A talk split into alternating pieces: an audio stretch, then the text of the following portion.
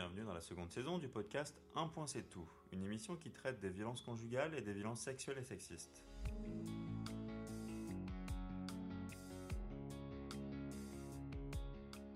Je m'appelle Adrien Roland Boulogne et j'ai cofondé une société, EU, qui développe des dispositifs de sensibilisation et de formation sur des sujets sociaux dont fait partie les violences conjugales et ce à destination du monde du travail.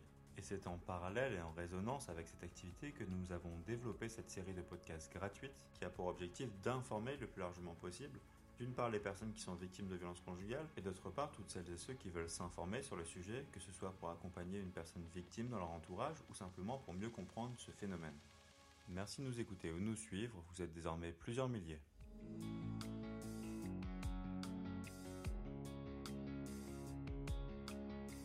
Bonjour Capucine et tout d'abord un grand merci d'accepter de participer à notre série de podcasts pour nous partager ton expérience qui est très riche et intéressante. Alors est-ce que pour commencer tu peux nous dire simplement qui tu es et qu'est-ce qui te relie au sujet des violences conjugales? Bah, bonjour, merci beaucoup de m'accueillir. Donc, euh, je m'appelle Capucine, j'ai 23 ans. Je viens de finir mes études en communication et euh, je viens de co-créer une agence de communication responsable sur Nantes.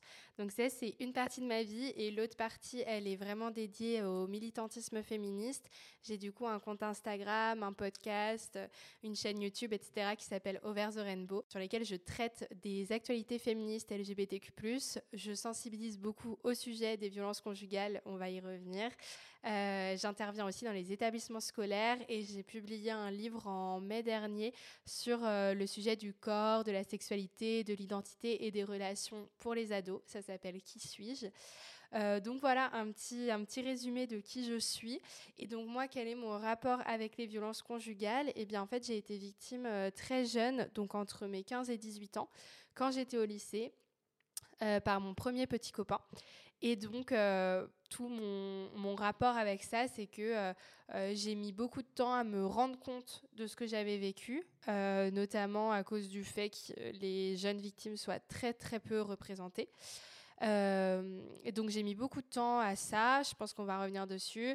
Et, et après, du coup, je me suis rendu compte qu'en fait personne en parlait, et donc j'ai voulu sensibiliser en racontant mon expérience. Eh bien déjà, bravo pour ton engagement qui est multimodalité, un peu sur tous les fronts. Maintenant, si on rentre un petit peu plus dans le détail, tu soulignais un fait important, c'est que si on a entre 15 et 18 ans, bah, c'est compliqué de prendre du recul. D'autant quand on prend en compte que nos premières relations amoureuses, bah, ce sont nos premiers référentiels. Toi, tu as indiqué que c'était ta première relation amoureuse. Alors déjà, est-ce que tu peux me dire comment tu te positionnais vis-à-vis de celle-ci à l'époque? Bah Justement, en fait, c'était euh, donc pour le, contexte un petit peu, ce garçon-là, on s'était rencontrés au collège, donc ça faisait depuis la quatrième qu'on se connaissait, donc on s'est rencontrés à 13 ans. Et très vite, en fait, euh, il y a tout de suite une attraction entre nous. Et euh, donc on était complètement différents et pourtant on s'est tout de suite plus réciproquement. Et euh, moi je suis tombée amoureuse très vite et on est sortis une première fois ensemble en quatrième, donc on est resté deux mois ensemble. Mais par contre du coup on a commencé un peu sur un déséquilibre parce que c'est lui qui m'a quitté. Euh, et au final, au moment où moi je commençais à me détacher de lui et à me dire ok c'est fini, c'est bon, euh, je vais passer à autre chose, c'est la fin de la troisième, je vais rentrer au lycée, je vais faire des nouvelles rencontres, ça va être cool, etc. Bah, c'est à ce moment là que lui, d'un seul coup, il a remanifesté un intérêt euh, pour moi. Et donc, je me suis dit, bon, bah, ok, ça fait depuis la quatrième que tu es amoureuse, let's go, on se lance, on verra bien si ça marche ou pas. Et donc, du coup, on s'est mis ensemble à la toute fin de la troisième. Et, et donc, bah, c'était, c'était effectivement mon premier référentiel de relation parce que j'avais déjà eu d'autres petits copains vite fait de un ou deux mois, voilà. Mais là, c'était la première fois que j'entamais une vraie relation amoureuse, entre guillemets j'avais pas d'autres modèles que ça. Et souvent, on me dit euh, oui, mais on a le référentiel de nos parents. Euh, et des fois, il y a ce cliché aussi où on me dit mais si tu as été victime de violences conjugales aussi jeune, c'est pas possible. C'est que tu as dû voir ça chez tes parents et le reproduire. Et alors, pour le coup, moi, pas du tout. Euh, mes parents ont toujours été très amoureux. Il n'y a jamais eu de violence à la maison ou quoi que ce soit. Et c'était juste en fait que pour moi, déjà, c'est arrivé très très doucement. Après, il y a les notions d'emprise et tout ça et tout ça. Et surtout, en fait, sur cette thématique de référentiel, c'est que je me disais, bah, en fait, c'est ce qui se passe à l'intérieur du couple et et en fait, je voyais pas ce qui se passait à l'intérieur des autres couples et je me disais peut-être que ça arrive chez d'autres personnes, peut-être que c'est normal, peut-être que ça va passer, c'est peut-être juste ponctuel, peut-être parce qu'on est jeune et après en grandissant, euh, il va prendre en maturité, il va arrêter d'être comme ça, etc. Donc c'est vraiment un, mélange de plein de choses qui ont fait que je me suis dit, je me suis pas inquiétée tout de suite. Et surtout, bah, personne m'avait jamais éduquée sur le fait que euh, c'était pas normal et euh, je savais ce que c'était les violences conjugales, pourtant. J'étais déjà assez sensible au féminisme et tout ça à l'époque. Mais pour moi, les violences conjugales, c'était dans des couples adultes, mariés. C'était des violences physiques très fortes où euh, on a un œil au beurre noir, etc. Et moi, c'était pas ça. Et du coup, je me disais, bon, c'est un peu bizarre, mais en même temps, ça doit pas être ça. Donc, je sais pas trop ce que c'est et on va attendre de voir si ça passe. Hmm, d'accord. J'entends dans ton discours que tu avais l'impression qu'il menait la danse. Est-ce que ça s'est matérialisé plus encore dans l'avenir? En fait, je m'en suis rendu compte surtout plutôt avec le recul, parce que étonnamment, sur le moment de la relation, j'avais plutôt l'impression que c'était moi qui étais un peu plus en posture dominante entre gros guillemets, parce que bah, après le long de notre relation, du coup, qui a duré tout le lycée, mon ex était quelqu'un de qui avait un peu de mal des fois à se à se bouger, à faire des choses, à se mettre au travail, à tout ça. Et j'avais l'impression que c'était plutôt moi qui étais moteur euh, dans la relation, qui allait euh, euh, le soutenir sur ce qu'il faisait, sur ses projets, l'aider dans les cours, le motiver à faire ses devoirs, enfin voilà, des trucs comme ça. Et du coup, j'avais l'impression que c'était plus lui qui était dépendant de moi que l'inverse sans avoir une pensée toxique quoi que ce soit mais j'avais vraiment plus l'impression d'avoir d'être dans le contrôle j'avais je n'avais pas du tout le sentiment qu'en fait j'étais complètement manipulée et ça c'est vraiment avec un œil extérieur et un regard extérieur que je me suis rendu compte qu'en fait euh, dès le départ dès que je l'avais rencontré j'avais été complètement euh, euh, bah, sous son emprise et, et sous le charme aussi de sa personnalité, etc., qui ont fait que petit à petit, moi, je me suis complètement effacée et qu'au final, mes années lycée, j'ai perdu complètement ma personnalité et j'ai mis du temps aussi à la reconstruire euh, après la rupture. Tu as employé deux termes très intéressants et pertinents quand on essaie de comprendre la façon dont fonctionnent les violences conjugales. C'est la notion d'emprise et la notion de manipulation. Comment ça s'est manifesté dans ton histoire? Alors ça s'est fait euh, vraiment très progressivement. Déjà, comme je disais, on est parti sur une base pas très saine. Euh, mais j'avais vraiment pas l'impression que c'était un problème. J'avais l'impression que vraiment on était revenu à zéro, qu'on avait tout repris, que ça allait bien se passer, etc. Et en fait, très rapidement, avec le recul, encore une fois, ça a commencé à glisser. Euh, au tout départ, donc on s'est mis ensemble juste avant les grandes vacances, donc on s'est pas énormément vu pendant les vacances d'été, mais on s'envoyait souvent des messages. Voilà, on savait qu'on allait être dans le même lycée à la rentrée, on avait hâte. Et après, au lycée, c'est allé assez euh, vite en fait. Euh, on n'était pas dans la même classe, mais il fallait qu'on se voit à toutes les récréations, à toutes les pauses, etc. On devait être ensemble.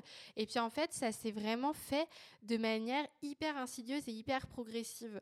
Et c'est ça que souvent les gens ont du mal à comprendre, c'est que euh, justement quand je dis euh, quelque chose qui est arrivé assez rapidement de il m'empêchait de manger avec mes amis le midi et j'étais obligée de manger avec lui tous les midis, les gens me disent mais enfin non mais je comprends pas, moi j'aurais jamais accepté ça, euh, non mais toi tu as du caractère, comment c'est possible que, que t'en sois arrivé là, etc. Mais c'est qu'en fait ça s'est fait très très doucement, au départ c'était euh, euh, non bah allez on va, on va passer de plus en plus de temps ensemble, et puis après c'est devenu non mais j'aime pas trop être avec tes copines en fait, elles me saoulent, non mais en fait ce serait mieux si on était tous les deux, et puis après ça devient non mais en fait si on mange pas tous les deux, je vais te quitter. Enfin, en fait, ça, s'empire petit à petit et du coup, on se retrouve prisonnière. Et au moment où on se rend compte que euh, bah, c'est pas normal et que nos copines commencent à faire des, réflexions en disant non, mais je comprends pas pourquoi tu fais ça, c'est bizarre et tout. Mais en fait, c'est déjà trop tard parce qu'on est déjà complètement manipulé. Donc, il y a eu ce truc euh, assez, assez vite, effectivement, de euh, devoir manger tous les deux exclusivement tous les midis. Et ça, je pense que franchement, au bout de deux mois de cours à peu près, ça a dû être instauré. Et puis après, il y a eu une autre forme d'emprise qui s'est faite aussi sur le fait que je devais H24, être disponible pour lui et être consacrer vraiment toute mon énergie à lui. Donc il fallait qu'on soit tout le temps ensemble dès que possible. Et il y avait un moment où il pouvait pas être avec moi, c'était le soir, puisque moi j'étais à l'internat et lui il rentrait chez lui. Euh, et, du coup, l'internat, c'était un moment où je pouvais passer du temps avec mes amis sans qu'ils me surveillent. Je pouvais manger avec mes amis, je pouvais faire ce que je voulais. Et ça, en fait, il s'en est rendu compte assez rapidement. Et donc, très vite, il a commencé aussi à m'imposer des choses à ce niveau-là. Et donc, lui, ça s'est manifesté en m'obligeant à l'appeler. Donc, en fait, euh, à l'internat, on mangeait et après, on avait 45 euh, minutes de permanence. Et ensuite, on avait un peu de temps libre avant de rendre nos téléphones. Et ben moi, en fait, il fallait que je passe tout ce temps-là avec lui au téléphone. Et alors qu'on avait évidemment rien à se dire, puisqu'on passait tout notre temps ensemble, on passait tous nos mercredis ensemble, tous nos week-ends ensemble. Mais juste, il fallait que je sois au téléphone avec lui. Et si je voulais pas l'appeler, il me disait ok mais tu vas faire quoi euh, tu vas aller euh, draguer les mecs de l'internat euh, tu vas passer du temps avec tes copines mais c'est bon tu les, as déjà vus dans la journée t'as pas besoin d'être avec elles. Non mais tu comprends pas moi je suis tout seul t'en as rien à foutre de me laisser tout seul chez moi je m'ennuie etc et en fait du coup la situation se retournait complètement et je me disais bah en fait il a raison si je l'appelle pas je suis pas sympa je suis pas cool etc donc ça pareil dès les premiers mois ça s'est fait et ça s'est fait très rapidement puisque je crois qu'au bout de trois mois, euh, j'étais de base donc euh, dans la chambre d'internat avec ma meilleure amie de l'époque. Et en fait, euh, au bout de trois mois, elle a dit non mais moi je, m'en vais parce que ça sert à rien, on n'est pas ensemble, tu passes tout ton temps avec lui. Et, en fait, je passais pour la méchante. et c'est quelque chose que, enfin, sur le moment, j'ai eu vraiment beaucoup de mal à vivre ça et j'ai beaucoup souffert de cette rupture amicale. Et, et mon copain, lui, en, était vraiment très content et il, me manipulait complètement en me disant non mais euh, euh, cette fille de toute façon elle était malsaine pour toi euh, elle était elle était pas sympa moi je l'aimais pas je sentais qu'il y avait un truc de louche tu vois si c'était vraiment ta copine elle serait restée enfin bref. Du coup il me retournait complètement le, le cerveau. Et donc ça vraiment dans les tout premiers mois de lycée ça s'est fait très vite. Et puis après bah tout s'est installé assez rapidement euh, de euh, bah en fait le week-end on va aussi rester ensemble. Euh, non tu vas pas aller voir ta, une autre copine un week-end parce que bah si t'es pas avec moi ça veut dire que tu m'aimes pas. Mais tu vas pas en soirée sans moi parce que tu vas pouvoir draguer d'autres mecs si je te surveille pas. Enfin voilà c'est devenu vraiment un un contrôle constant qui se poursuivait aussi sur les réseaux sociaux parce que il m'avait demandé tous mes mots de passe euh, de partout.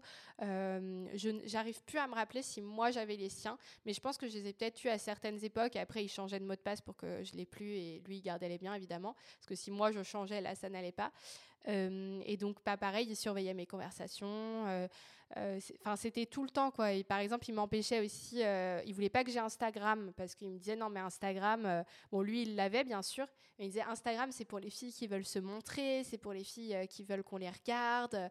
toi, pourquoi tu ferais ça? T'es déjà en couple, t'as pas besoin, etc. Et je me rappelle que j'avais quand même créé un compte Instagram un week-end où j'étais chez une copine justement, donc je m'étais dit allez, un peu de courage, c'est bon, je fais ce que je veux, tout ça.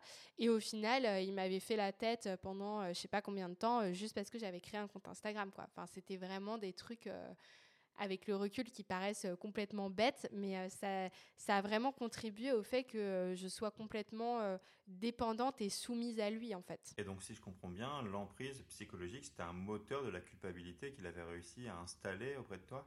Oui, complètement. C'était tout le temps, en fait, quoi qu'il arrive, c'était tout le temps de ma faute. Euh, donc, euh, et puis après, en fait, ce motif de culpabilité, il a servi déjà pour asseoir l'emprise, euh, dans le sens où du coup, il fallait tout le temps que je sois disponible pour lui, et voilà, et que si je l'étais pas, bah, c'était de ma faute, j'étais pas cool, c'était lui, le pauvre, tout seul, abandonné, etc. sans moi. Et après, du coup, ça a servi aussi de, de motif pour mettre en place d'autres violences donc des violences physiques par exemple, ou euh, moi je parlais tout à l'heure du fait que je me suis jamais reconnue dans les euh, violences qu'on nous montrait dans les campagnes de prévention, euh, de œil au beurre noir, etc. Parce qu'effectivement j'ai jamais subi des coups de poing ou ce genre de choses. Mais moi ce qu'il allait faire très souvent, et ce qui revient beaucoup d'ailleurs après avoir discuté avec beaucoup de jeunes victimes, c'est le fait de pincer. Il me pinçait régulièrement le bras quand il n'était pas content. il pouvait jeter des objets, me pousser, enfin voilà, ce genre de choses. Et en fait, euh, bah, c'était c'était toujours tourné de façon à ce que ce soit de ma faute. Quand je lui disais non mais là tu m'as fait mal, il me disait bah oui mais en même temps euh, c'est toi qui me pousse à bout, euh, tu te rends pas compte. si tu n'avais pas fait ça, bah j'aurais pas réagi comme ça. En fait c'est toi qui me pousse hors de moi. Enfin voilà, c'était tout le temps de ma faute. Et pareil, après, sur tout le volet de violence sexuelle, euh, où en fait, comme tout, au départ, ça se passait très bien, il n'y avait pas de soucis. En plus, c'était nos premières fois euh, respectives. Donc, ça se passait très bien. Et puis, pareil, au bout d'un moment, en fait, il a aussi installé cette notion de culpabilité dans la sexualité.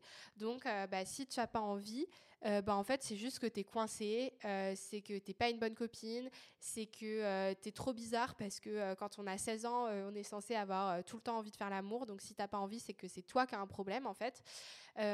et donc, après, bah, ça engendrait forcément déjà une énorme culpabilisation de ma part et en plus des violences sexuelles.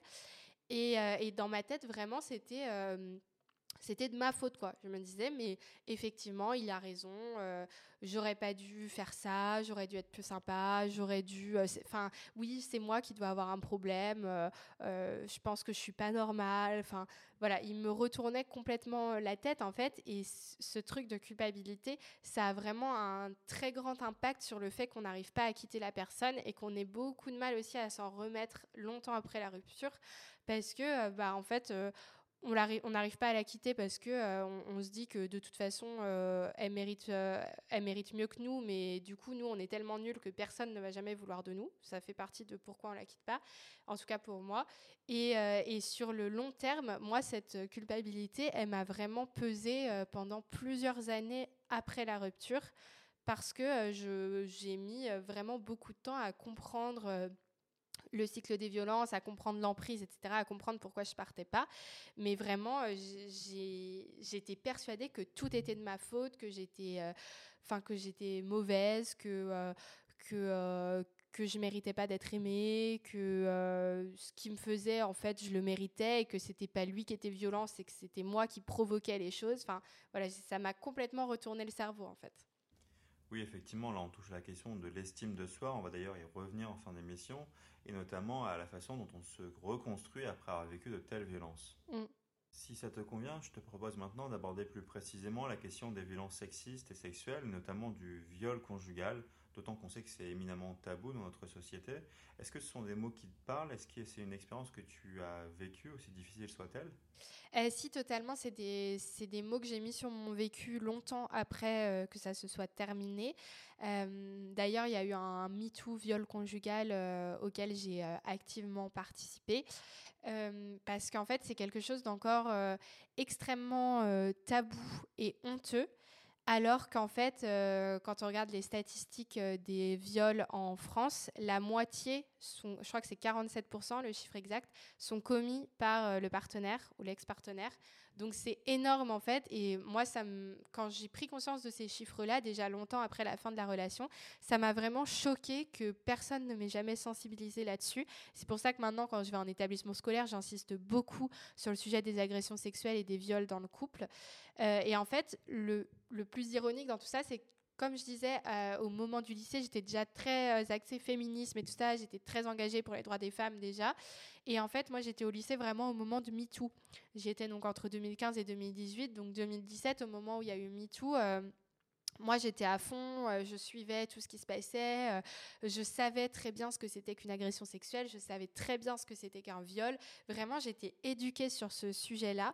Et pourtant, en fait, vu que personne m'avait dit euh, ça peut aussi t'arriver en couple, bah, j'ai jamais fait le lien entre ce que je vivais et ces mots-là qui me semblaient beaucoup trop forts euh, parce que je me disais, bah, en même temps, je suis sa copine, donc peut-être que je dois un peu me forcer pour lui faire plaisir, etc. J'avais vraiment intégré ça, alors que, encore une fois, j'étais plutôt éduquée sur ces sujets-là. Donc c'est fou à quel point vraiment euh, on peut être complètement à côté de la plaque euh, sur certains trucs. Et donc, oui, maintenant, avec le recul, j'ai réussi à mettre, ces mots dessus, mais ça m'a mis du temps parce que c'est des mots qui sont forts et qui sont tout, à tout un imaginaire qui correspond pas du tout du coup aux violences dans le couple. Et donc on a du mal à se sentir légitime à les utiliser. Parce qu'effectivement quand on parle de viol bah on a très bien construit euh, l'imaginaire de euh, c'est un inconnu dans la rue dans une ruelle sombre etc donc en fait pour déconstruire ça et se dire ok ça peut arriver dans le couple et en plus quand on a aussi euh, un autre truc à déconstruire, c'est l'image de la victime de viol qui est complètement faible, et humiliée, qui est sale. Enfin, il y a vraiment aussi tout, tout, cet imaginaire-là à déconstruire. Et donc, en fait, on n'a pas du tout envie de s'associer à ça. Euh, moi, j'avais pas du tout envie de dire que j'étais euh, victime de violences conjugales et encore plus de violences sexuelles. Mais aujourd'hui, effectivement, j'ai pas, euh, j'ai plus de honte et j'ai plus de culpabilité à dire que j'ai été victime de violences sexuelles par mon copain. Oui, je comprends, d'autant que ça doit vraiment pas être facile. Alors, je me demandais dans quelle étape psychologique on se situe après trois ans de violence? Pendant, en fait, c'est hyper bizarre parce que vraiment, moi, quand je repense du coup à ma période lycée, c'est un peu un trou noir où j'ai l'impression de de me voir de l'extérieur. Et ce dont je me rappelle, c'est que euh, j'avais plus du tout de confiance en moi et que je doutais de moi pour tout. Et euh, j'ai jamais été euh, une personne hyper à l'aise avec moi-même, hyper en confiance et tout ça, notamment après la période du collège où quand même c'est un peu dur au niveau de l'ego et tout ça c'est pas forcément là qu'on a le plus confiance en soi. Et je pense d'ailleurs que ça a aussi un, impact sur le fait que les violences conjugales soient arrivent particulièrement euh, euh, chez les jeunes couples parce qu'il y a à la fois ce truc de c'est la première relation, t'as pas trop de, points de comparaison. Et en plus, tu as un âge où tu es hyper naïf, hyper manipulable. Enfin voilà, c'est un mélange de plein de choses. Et du coup, effectivement, moi, quand je me revois à l'époque, euh, je sais que j'étais j'étais quelqu'un de super stressé et de super anxieuse et surtout j'ai ce sentiment où j'ai eu du mal d'ailleurs à m'en défaire de euh, ne plus savoir interagir avec les autres. C'était trop bizarre en fait vu que j'avais jamais eu euh, énormément d'amis, etc. Mais j'étais quand même quelqu'un d'assez sociable et en fait j'ai eu vraiment la sensation au lycée j'avais tellement plus le droit de rien faire, euh, de parler à personne, etc.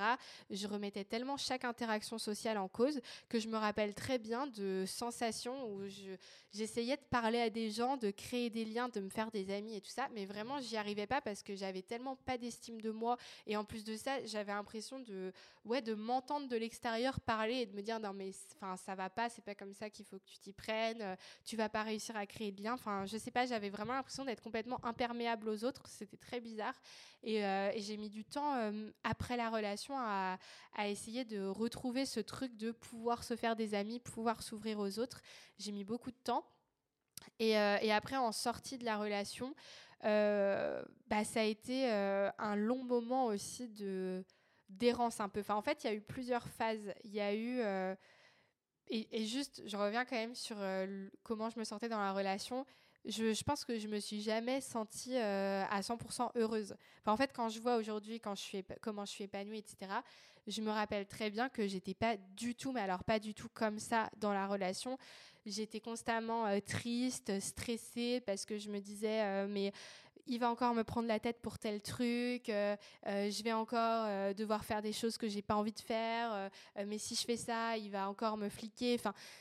Euh, et, c'est souvent ça que je dis aussi en intervention, c'est leur dire, mais en fait, si vous vous sentez pas bien dans votre relation, et pire, si vous avez des moments où vous avez peur de votre partenaire, c'est pas normal. Il faut pas normaliser ça en se disant non, mais ça va peut-être passer, c'est peut-être une phase.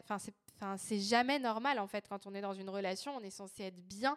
Certes, il y a des moments dans la relation où ça peut être un petit peu plus difficile pour des raisons, euh, des raisons extérieures, euh, des disputes, etc. Mais en fait, on ne doit jamais avoir peur de son partenaire et, euh, et être tout le temps dans l'angoisse de l'anticipation, de se dire mais si je fais ça, ça se trouve, il va encore me faire du mal, il va me priver de telle chose, il va. Enfin, avec le recul, c'est tellement pas normal en fait de se construire avec une image aussi malsaine. Et donc après, ce qui s'est passé, c'est qu'à la fin de la relation, là, j'ai eu un moment où j'étais euh, très heureuse, très épanouie d'un seul coup parce que je me suis sentie vraiment libérée. Et après, j'ai rencontré euh, quelqu'un d'autre. Et là, après, ça a été euh, vraiment les montagnes russes entre euh, le bonheur d'être dans une super relation et en même temps des gros moments de down parce qu'en fait, j'avais énormément de stress post-traumatique. J'arrivais pas à dormir, je faisais des cauchemars, je revivais ça en boucle. Je comprenais pas ce qui m'était arrivé avant. je m'en voulais énormément. J'étais des fois infecte avec mon nouveau copain parce que je, je recréais des choses que j'avais vécues avec avec lui, du type euh, être euh, méga jalouse, etc. En fait, j'avais eu tellement une mauvaise construction de l'amour que euh, je devenais invivable moi-même. Donc ça a été un peu les montagnes russes pendant 2-3 ans après la relation, donc quasiment le temps de la relation en fait, qu'il m'a fallu pour essayer de retrouver une stabilité. Et est-ce qu'il y a des personnes dans ton entourage qui ont essayé de t'aider, qui se sont rendues disponibles? C'est déjà arrivé, oui, que des amis me fassent comprendre que quelque chose n'allait pas.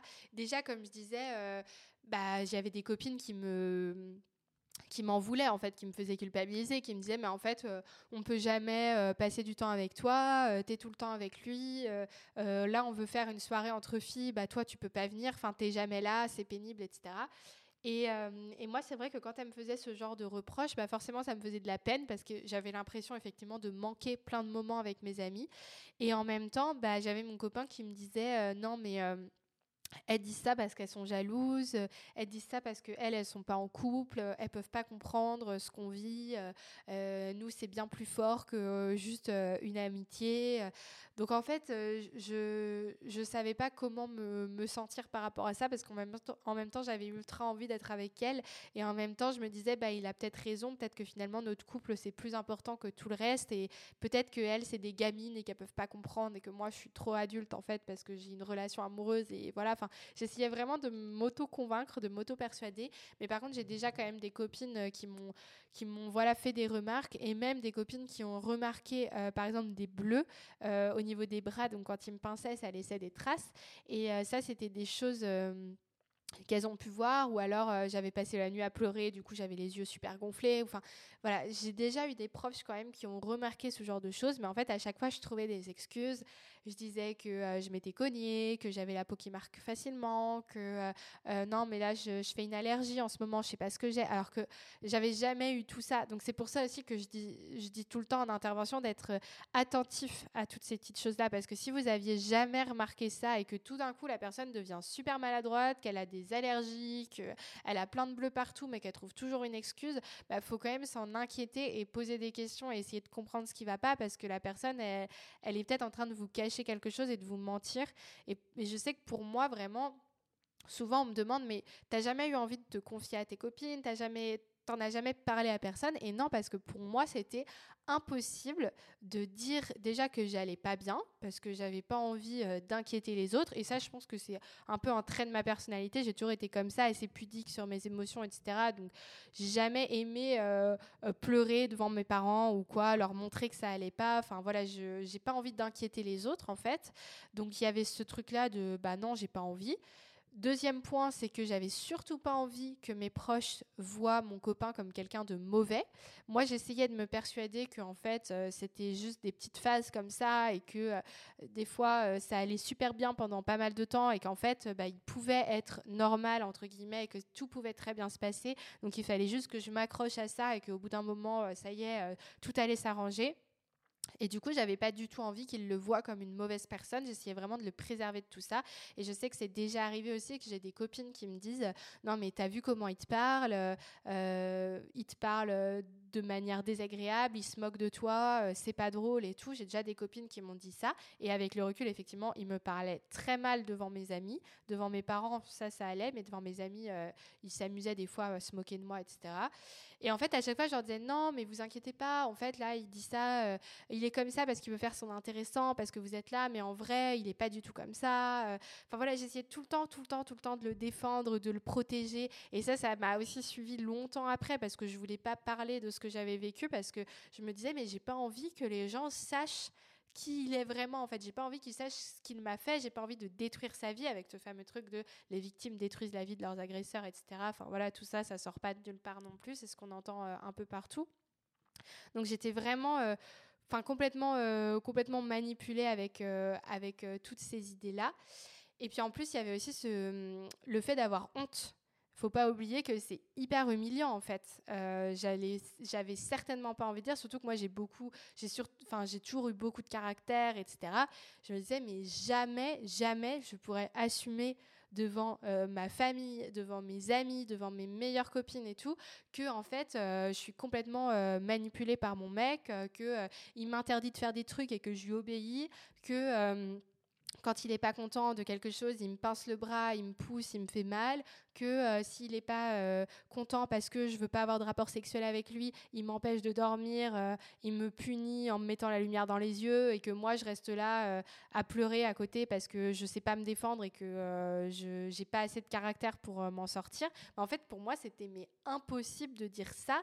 Et même longtemps après la fin de la relation, c'était impossible de dire que que je m'étais déjà retrouvée dans cette situation-là. Oui, j'imagine, vu le tabou, ça doit être vraiment très difficile à assumer. Quand je t'entends raconter ton histoire, j'entends en filigrane le cycle des violences conjugales, c'est-à-dire une phase de montée de la tension, puis d'explosion de la violence, suivie d'une période de justification, et enfin de lune de miel. Et ça recommence. Est-ce que tu as vécu les différentes étapes de ce cycle? Oui. Alors je te laisse nous en parler. Ça marche complètement. En fait, ça, je l'ai compris euh, du coup a posteriori, après la fin de la relation. Donc, comme je disais, j'ai rencontré un nouveau copain, qui est toujours mon copain aujourd'hui. Ça fait plus de cinq ans qu'on est ensemble. Et en fait, euh, c'est en ayant une relation saine que du coup, j'ai commencé à avoir des flashbacks de ce qui se passait avant et de me dire, ok, en fait, il y avait vraiment quelque chose qui n'allait pas. Et je mettais pas du tout de mots dessus.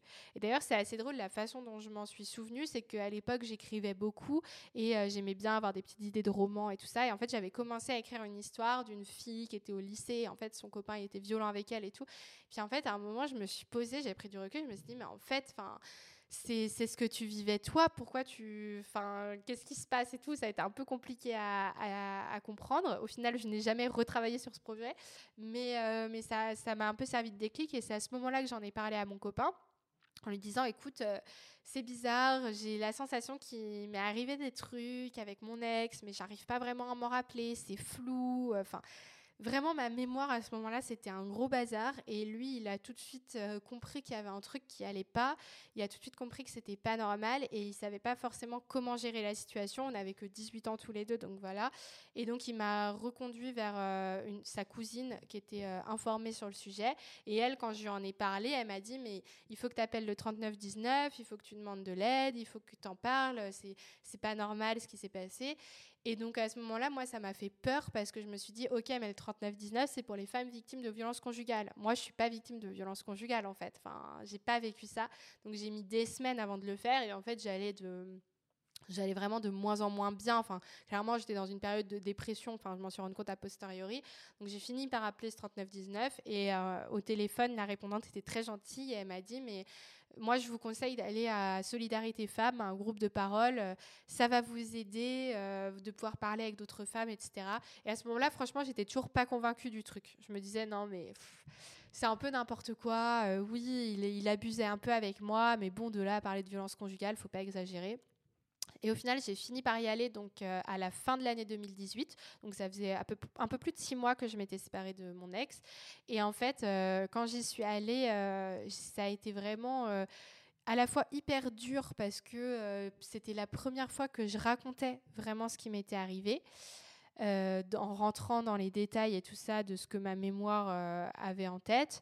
Et euh, j'ai entendu en fait une autre femme qui était là, qui avait été victime aussi et qui était beaucoup plus âgée que moi, qui avait eu un enfant avec son agresseur et tout ça. Enfin, c'était différent, mais en même temps, c'était très semblable sur plein de choses. Et en fait, j'ai compris les, à ce moment-là, quand elle a raconté et que moi j'ai raconté, euh, j'ai compris en fait ces trucs de culpabilisation, de, euh, de justification, de ces fameuses phases de lune de miel où tout va bien pendant un moment et où on se dit ok mais c'est bon en fait euh, j'avais raison de lui faire confiance, il a changé il est redevenu euh, celui que j'aimais à la base, euh, c'est bon, euh, tout va bien se passer, etc. J'ai compris ça. Et puis surtout, les bénévoles qui étaient là à Solidarité Femmes m'ont expliqué en fait. Elles m'ont expliqué ça et elles m'ont aussi expliqué avec la métaphore de la grenouille dans l'eau bouillante, qui est, je trouve aussi assez parlante, ou s'il y a des personnes qui écoutent et qui connaissent pas, c'est quand on met une grenouille dans une casserole d'eau froide, la grenouille, bon, bah, elle va rester, voilà, pas de souci. Si on la jette dans une casserole d'eau bouillante, elle va tout de suite sortir. Alors qu'effectivement, si on la met dans une casserole froide, puis que ça devient tiède, puis que tout d'un coup ça devient chaud et bouillant, bah en fait, le temps qu'elle s'en rende compte, c'est déjà trop tard. Et du coup, en fait, ça m'a aidé à comprendre que bah oui, si effectivement, euh, comme on dit toujours ce fameux truc, euh, non mais moi au premier coup je serais partie.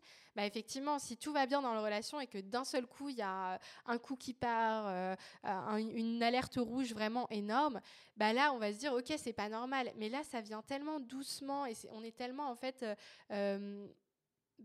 amené à accepter petit à petit des choses qui nous semblaient complètement inacceptables, que le jour où il y a ce fameux truc de euh, la violence de trop, enfin d'avoir une violence physique, d'avoir euh, une violence sexuelle, et après les violences psychologiques, enfin c'est des violences en soi, c'est pas moins grave, mais bah, ce jour-là, en fait, on n'arrive pas à partir parce que c'est déjà trop tard et on est déjà pris dans le truc.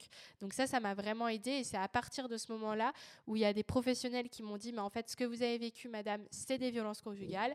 Oui, vous étiez mineure, mais... Sachez que des mineurs, j'en vois tout le temps. Euh, vous êtes hyper nombreuses. Euh, donc maintenant, vous avez besoin d'aide. Je vous donne le numéro de ce psychiatre euh, que je connais à Nantes. Allez le voir, allez vous faire aider, etc.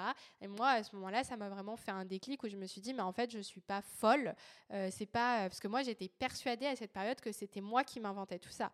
Vraiment. Et en plus, c'est ce que je leur ai dit quand j'étais au groupe de parole. J'aurais dit, mais en fait, je sais pas, j'ai l'impression que je suis folle, j'ai l'impression que c'est pas possible que ce soit arrivé. Et je me dis que si ça se trouve, c'est mon cerveau qui est en train d'inventer des trucs. Et, elles m'ont dit, mais pas du tout. Euh, enfin, t'inventerais jamais ça, c'est pas possible, on n'invente pas des trucs comme ça. Tu peux pas être autant en souffrance si c'est un truc que t'as pas vécu.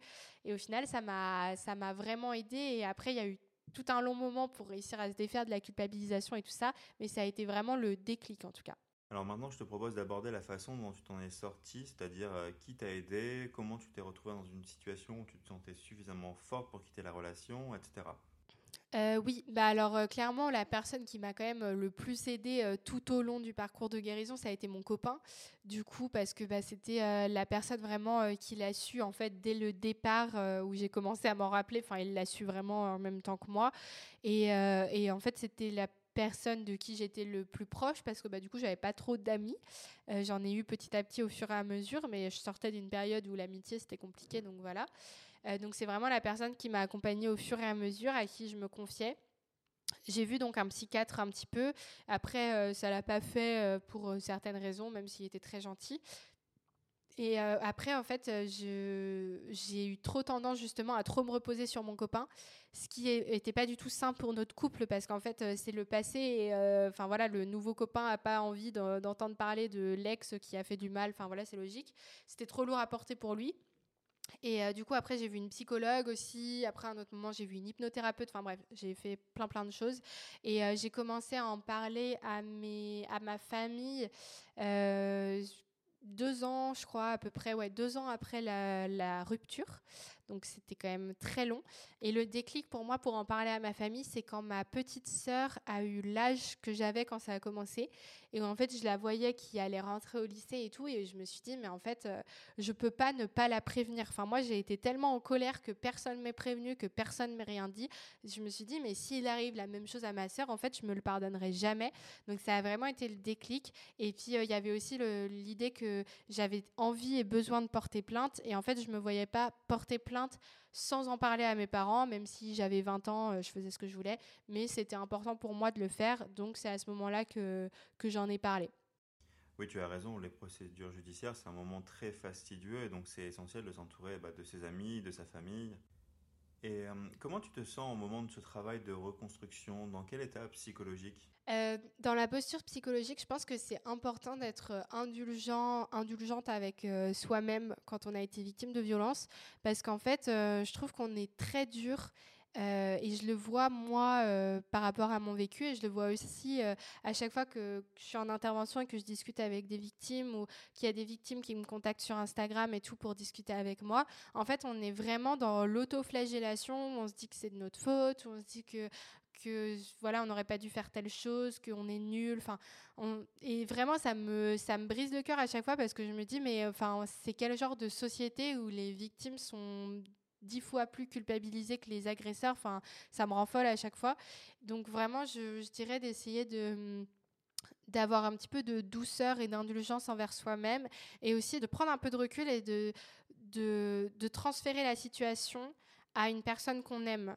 Euh, des fois, il y a des personnes qui me disent, euh, euh, qui me parlent de violences qu'elles vivent et elles me disent non, mais c'est pas si grave. Et je leur dis oui, mais si c'était ta meilleure amie là qui te racontait qu'elle avait vécu ça, est-ce que tu lui dirais pas que c'est grave? Et elle me dit bah si c'est vrai, en fait, je pourrais pas supporter qu'elle vive ça, etc. Je dis bah alors pourquoi est-ce que tu l'acceptes pour toi? C'est pas normal. Si tu peux pas le supporter sur quelqu'un d'autre, tu peux pas le supporter sur toi non plus. Et je pense qu'il faut avoir cette même posture a posteriori où on se dit mais en fait, si tu rencontres une victime de violence tu vas être dans la bienveillance, tu vas être dans, dans l'attention, tu vas être gentil, etc.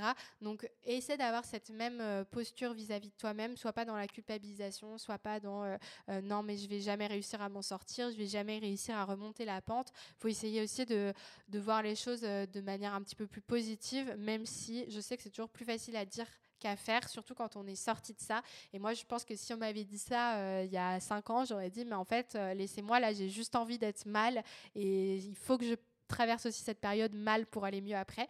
Mais en tout cas, je pense que c'est important de montrer qu'il y a des choses positives qui peuvent arriver derrière, qu'on va pas être malheureuse toute sa vie, qu'on va pouvoir retrouver euh, des personnes, une personne bien pour, euh, pour vivre avec, euh, avec, pour être en couple, etc., pour construire de nouvelles choses, ou s'épanouir tout seul, c'est possible aussi. Mais en tout cas, je pense que c'est important de montrer du positif et surtout d'être bienveillant vis-à-vis -vis de soi-même. Tout à fait.